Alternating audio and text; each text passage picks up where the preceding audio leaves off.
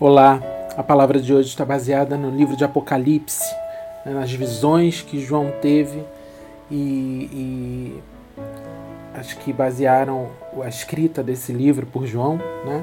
Apocalipse, capítulo 19, verso 8. E eu vou começar a ler a partir do versículo 7, só para não parecer fora de contexto. Diz assim: Alegremos-nos, exultemos e demos-lhes a glória porque são chegadas as bodas do cordeiro, cuja esposa a si mesmo já se ataviou. Pois lhe foi dado vestir-se de linho finíssimo, resplandecente e puro, porque o linho finíssimo são os atos de justiça dos santos.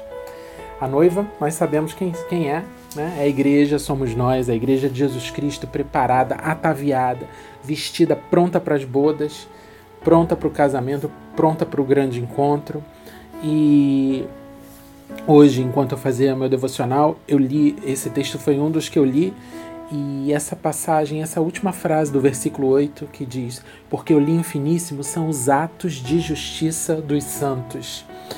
Então, prepara. A minha palavra para você hoje é o que foi a palavra do Espírito para mim, a minha palavra para mim mesmo, e agora eu lanço sobre você. Prepara a tua vestimenta para o dia da boda para o dia do casamento, para o dia do grande encontro.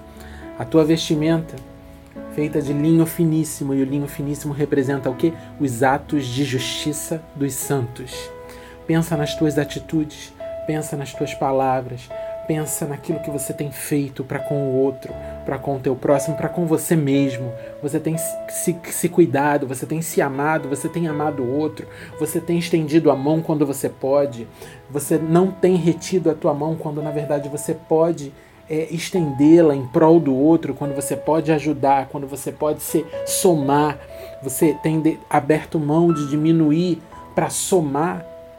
Então, os atos de justiça são a linha que vão tecer a tua vestidura para o dia do grande, pro, pro dia da boda, para o dia do casamento. Aleluia!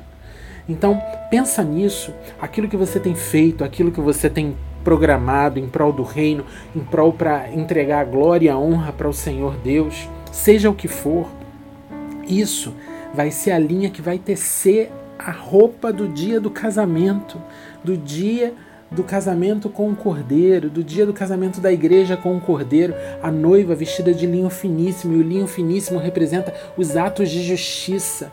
Que atos são esses que você tem, que você tem feito? De que maneira você tem agido?